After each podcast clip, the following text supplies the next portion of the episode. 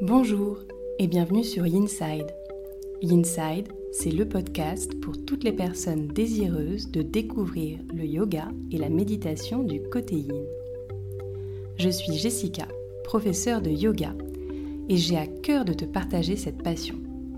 Chaque semaine, seule ou avec des invités, je te délivre tour à tour des inspirations, méditations et séances de yin yoga que tu peux facilement insérer dans ton quotidien pour retrouver un calme intérieur. Aussi, si tu es à la recherche de bien-être et de douceur, tu es au bon endroit. N'hésite pas à soutenir ce podcast en t'abonnant et en le notant sur Apple Podcast. Belle écoute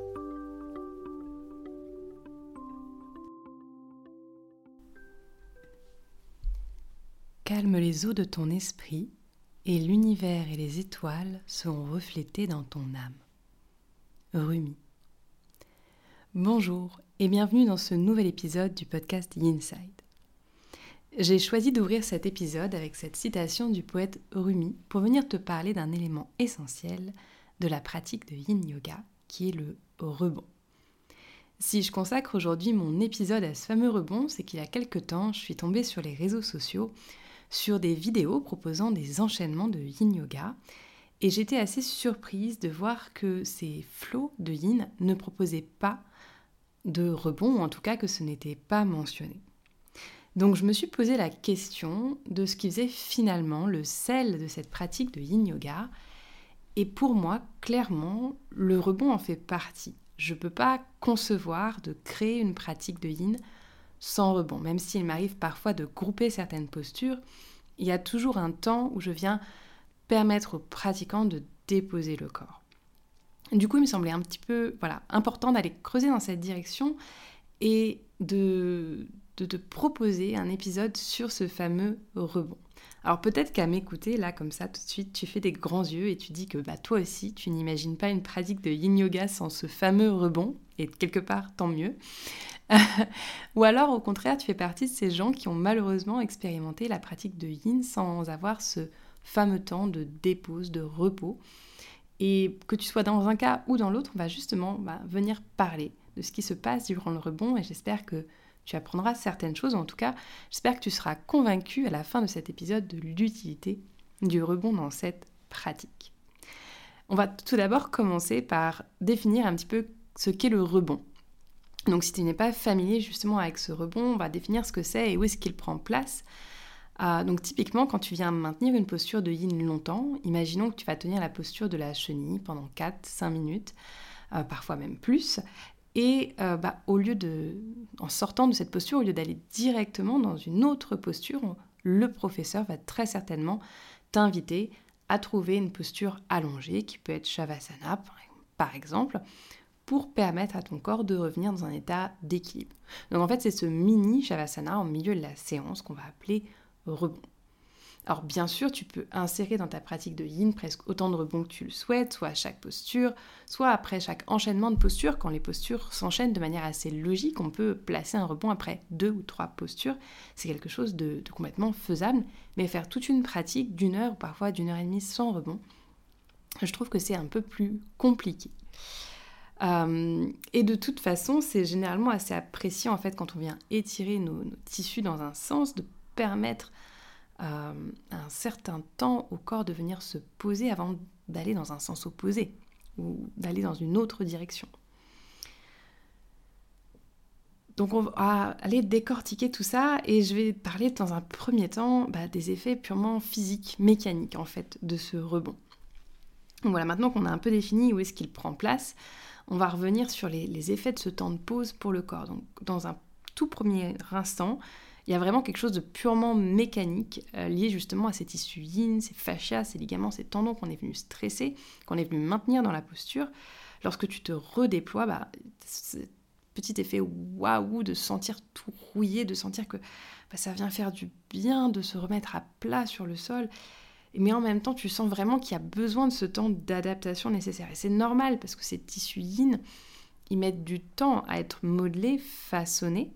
Et donc forcément, si tu mets 4-5 minutes à aller les étirer dans la posture, tu peux pas demander à ton corps de venir les remettre à leur, on va dire, juste place en moins de 10 secondes sans prendre un temps d'intégration. Donc en fait, il y a vraiment cet aspect très très mécanique, on, on se déploie, on se redéploie sur le sol. Et cette sensation, elle peut être agréable avec un petit effet ah, de relâchement, de détente, quand le professeur vient finalement dire on arrête de stresser dans la pause. Mais ça peut aussi être perturbant, parce que justement dans la posture de yin, on est venu stresser le corps, on est venu euh, imposer euh, sur les tissus quelque chose, un, stress, euh, et, finalement on peut se sentir peut-être vulnérable en sortie d'une posture. Donc il faut, pas faut garder en tête justement lorsqu'on se sent vulnérable, qu'on se sent un petit peu tout rouillé comme, comme une personne âgée ou qu'on se dit qu'on a perdu un petit peu en tonicité, que bah, comme le disait Paul Griley, les effets à court terme de l'exercice sont l'exact opposé des effets à long terme. Donc c'est issu que dans l'instant, on sent fragilisé, en fait, le fait de les avoir étirés, de les avoir travaillés, ça va venir les renforcer, ça va leur permettre justement de se d'être plus fort, plus résilient. Et le rebond, bah, c'est un petit peu la première étape de ce temps de récupération pour le corps. Alors il ne sera pas suffisant, mais il va certainement permettre un premier retour à l'équilibre. Donc voilà, donc si on vient se concentrer uniquement sur les sensations physiques, on a cet aspect un peu mécanique où on se redéploie, et puis il peut être teinté parfois de sensations de chaleur, de pression, de picotement, comme si tu sentais en fait tous les, les fluides se rééquilibrer dans le corps. Et donc du coup, ça m'amène à la partie plus énergétique de euh, ce rebond. on sait maintenant que des contraintes que l'on crée dans les postures de yin, euh, elles vont venir modifier ce qu'on appelle un équilibre gel-sol. Donc dans cet équilibre gel-sol, il y a des, canaux qui sont contenus dans tes fascias. Donc ces fameux fascias qu'on vient justement de d'étirer, de stresser longtemps dans la pratique. Et on est venu modifier un petit peu la structure de cet équilibre dans la posture. Donc il est logique aussi que lorsqu'on sort de la posture, bah, cet équilibre mette encore une fois un petit peu de temps à revenir. Donc il y a un rééquilibrage qui se fait et ça peut se ressentir en fait par cette circulation du chi, du prana dans le corps, que toi tu peux ressentir justement par des picotements, des fourmillements au bout des doigts, souvent c'est aux extrémités, mais ça peut être encore une fois n'importe où, ça va dépendre d'une personne à une autre. Dans tous les cas, ça peut être aussi une sensation de calme ou de guérison, ou au contraire, peut-être une frustration. Il y a quelque chose qui ressort. Euh, petit aparté ici, on parle aussi euh, parfois de mémoire traumatique, de la mémoire de l'eau. En fait, euh, l'eau pourrait encapsuler des mémoires qui seraient retenues sous cette forme de gel, justement. Et lorsqu'on a modifié cet équilibre, donc gel sol, on va peut-être libérer une mémoire traumatique qui était retenue depuis très longtemps et qui va venir à nous dans la posture ou dans le rebond. Et c'est parfois euh, pour ça qu'on observe certains pratiquants ou pratiquantes qui, euh, bah, qui se mettent à pleurer durant la pratique de yin ou avoir une émotion très forte sans vraiment savoir d'où elle vient ou sans savoir l'expliquer. Donc voilà pour le petit aparté sur l'équilibre gel-sol. Enfin, euh, bah, dans ce rebond, il y a quand même un, quelque chose qui est assez sympathique, c'est que d'un point de vue purement mental, il vient complètement à contre-pied de cette culture globale qui nous dit d'aller toujours plus vite, toujours plus intensément, de faire toujours plus de choses, qui nous pousse à être dans l'action. Là, on a vraiment un moment où on peut se mettre dans l'inaction et c'est assez agréable de se dire que j'ai ce temps d'introspection devant moi, que j'ai ce luxe de pouvoir me poser à la sortie d'une posture, de pouvoir déposer le corps, déposer le mental et de rentrer en fait dans ce niveau d'introspection, de se poser la question qu'est-ce que je ressens là, maintenant, tout de suite, euh, de noter peut-être les sensations physiques, de noter peut-être les sensations, euh, les émotions qui ressortent, les souvenirs, la mémoire. Donc vraiment, ça nous permet de poser entre guillemets le mental et de prendre le temps, ce qui est, euh, ce qui est encore une fois un luxe et, euh, et en fait, le plus ultime des rebonds, on verra juste après, il y a différents moyens de prendre un rebond, mais le plus ultime des rebonds, ça va être cette posture du cadavre, cette posture de Shavasana, où tu es allongé, les deux jambes étirées, les bras le long du corps. Et en fait, bah, je te mets au défi d'essayer de t'énerver dans cette posture sans rien contracter au niveau de tes muscles, euh, sans contracter les, muscles de ton front, par exemple, sans contracter tes, doigts, ou sans faire un point avec ta main. Euh, essaye de t'énerver dans cette posture relâchée.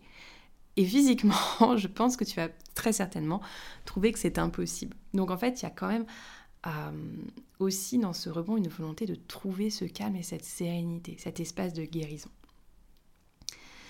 Donc justement, que faire pendant le rebond? Alors euh, bah, du coup, ça peut paraître complètement euh, antithétique cette question avec ce qu'on a évoqué juste avant, puisque le rebond, c'est essayer de faire justement peut-être le, moins possible, ou tout du moins en apparence. Euh, mais bon, concrètement, déjà, il y a plusieurs façons de prendre un rebond en yin yoga. On n'est pas obligé d'être dans cette posture de Shavasana allongée sur le sol. D'ailleurs, même dans cette posture de Shavasana, tu peux modifier complètement bah, l'écartement de tes jambes, la hauteur, la position de tes bras. Tu peux venir dans la posture du pentacle avec les bras au-dessus de la tête si elle est plus confortable pour toi. Donc ce Shavasana, il peut être modifié. Ensuite, on peut aussi prendre ce rebond sur le ventre dans la posture du crocodile en faisant éventuellement un petit coussin avec tes mains. Tu peux prendre un rebond aussi dans la posture de l'enfant euh, ou dans la posture du fœtus sur le côté. C'est quelque chose qui est complètement euh, bah, qui est complètement accessible et ok. Et ça peut être aussi ce moment de rebond, juste de sortir d'une flexion avant et de rester quelques instants, assez, voilà, quelques respirations, euh, de nouveau à la verticalité. Donc tu es par exemple dans la posture de la libellule et tu remontes juste le torse. Peut-être que tu fermes un peu plus les jambes pour avoir moins de tension au niveau de tes adducteurs, mais peut-être que le rebond, tu peux le prendre finalement sans être allongé sur le sol, mais juste prendre ce temps d'intégration avant de bouger dans une transition quelconque ou dans une autre posture. Donc voilà pour la partie, on va dire, purement euh, quel type de posture prendre sur le rebond. Euh, ensuite, il se peut que malgré tous les efforts euh, pour rentrer dans cet état méditatif, bah, de nombreuses pensées nous assaillent pendant le rebond. Et alors très personnellement, moi je fais partie de cette catégorie de personnes qui pensent à 5000 choses à la fois. Euh, donc, euh, ça peut être dur, euh, cette, cette partie de rebond, tout aussi dur que la posture. Et finalement, que faire de ces pensées qui arrivent dans le rebond? Parce que tant qu'on est dans la posture, on peut se concentrer peut-être sur ces sensations, sur cette sensation d'étirement. Qu'est-ce qu'on peut faire de nos pensées durant le rebond? Alors déjà, c'est peut-être à nous de faire le tri dans les différentes pensées qui viennent nous assaillir, parce qu'il va y avoir différents niveaux de préoccupation. On va dire que le premier, ça va être les pensées du quotidien qui vont venir un peu automatiquement, genre qu'est-ce que je vais faire à manger ce soir, euh, qu'est-ce que je vais faire juste après cette séance, euh, comment je me rends d'un point A à un point B? peut-être celles-là, finalement, on, juste, on, en prend conscience et puis on les met de côté, on les parque jusqu'à la, fin de la séance et c'est OK. Euh, de, voilà, de se dire, bah, c'est bon, la liste de courses, elle est arrivée, elle s'est mise dans ma tête 5 secondes, je la mets de côté, j'essaie de me concentrer, d'aller creuser un peu plus loin. Peut-être qu'on va avoir d'autres euh, pensées qu'on va préférer euh, qu'on va préférer ignorer parce qu'elles n'ont pas forcément de rapport avec la pratique. On va repenser à un souvenir agréable mais qui n'aura pas de profondeur, si j'ose dire. Et parfois, ben, parfois quelque chose va venir et va être en lien avec, euh, avec les, émotions, les sensations qu'on ressent là maintenant. Et c'est peut-être l'opportunité finalement ben, de revisiter ce souvenir, de revisiter cette émotion, de, de faire un petit retour en arrière euh, sur cette expérience. Alors l'expérience, justement, parlons-en parce qu'il y a quelque chose d'assez frustrant avec la pratique de yin en général et avec le rebond en particulier. Euh, moi, je dis toujours, c'est un peu comme la boîte euh, de chocolat de Forrest Gump. Ben, on ne sait jamais en fait sur quoi on va tomber. On aura beau construire une séance de yin pour, pour apaiser, pour stimuler tel ou tel méridien, bah, c'est assez aléatoire aussi comme pratique. Et et le rebond, bah, c'est pareil, il faut pas forcément avoir d'attente vis-à-vis de ce rebond en se disant bah, la dernière fois j'ai senti quelque chose euh, et des picotements intenses à tel endroit, j'aimerais bien sentir la même chose et peut-être que ça va être une expérience complètement différente. Euh, il y a des fois, il va y avoir des rebonds très intenses, d'autres où ça va être beaucoup plus terre à terre, on va être juste sur cet aspect mécanique du corps. Euh, donc ça va vraiment dépendre de beaucoup de choses, ça va varier d'une personne à une autre, bien entendu, d'un cours à une autre. Ça varie aussi en fonction de l'ambiance du cours. Est-ce que le professeur a, mis des silences, de la musique Il y a tellement de choses qui vont pouvoir influencer ce rebond que bah, finalement, on ne peut pas le prédire. Euh, on ne peut pas se dire qu'on va absolument ressentir des picotements sur le bout des doigts ou, des, ou une décorporation de telle ou telle manière, puisque c'est très personnel et qu'en fait, il faut en faire l'expérience, il faut faire l'expérience de ce chi, de ce prana qui circule à travers nous durant le rebond. Et c'est quelque chose qu'on pourra chercher dans les livres, qu'on ne trouvera pas forcément écrit, qu'on ne pourra pas d'ailleurs bah, transférer, même dans un podcast, je peux te parler de la partie théorique de ce rebond, mais l'expérience, il va falloir que tu la fasses toi, que tu te fasses ta propre expérience, elle va varier en fonction des séances.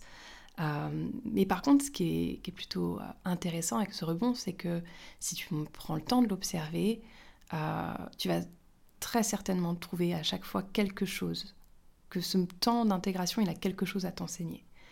Et ça, bah ça c'est plutôt chouette en fait. Voilà, j'espère que cet épisode assez court t'aura convaincu que bah, le rebond est un ingrédient nécessaire à ta pratique de yin yoga. Et si tu ne l'avais pas dans ta pratique, bah, je t'encourage vivement à l'ajouter. Et, euh, bien, et bien sûr que bah, j'espère que tu vas pouvoir en faire l'expérience. Alors, euh, je ferai certainement une méditation et une pratique de yin associée à cette thématique du rebond.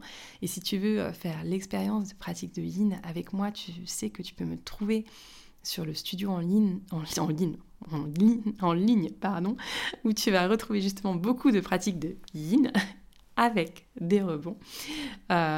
et donc donc voilà, et puis de toute façon, je te rappelle aussi que lorsque, bah, lorsqu'on pratique justement le yoga, on le voit très bien quand les, pratiquants ressortent de la, de la salle, ressortent du cours, on n'a pas forcément envie tout de suite euh, de rallumer les lumières, de relancer une grande conversation. Donc euh, j'espère vraiment que tu vas pouvoir faire euh, l'expérience de, ce, de ce rebond, de ce temps d'intégration. Et voilà, je te dis à très vite pour de nouveaux épisodes et je te souhaite des rebonds absolument magiques.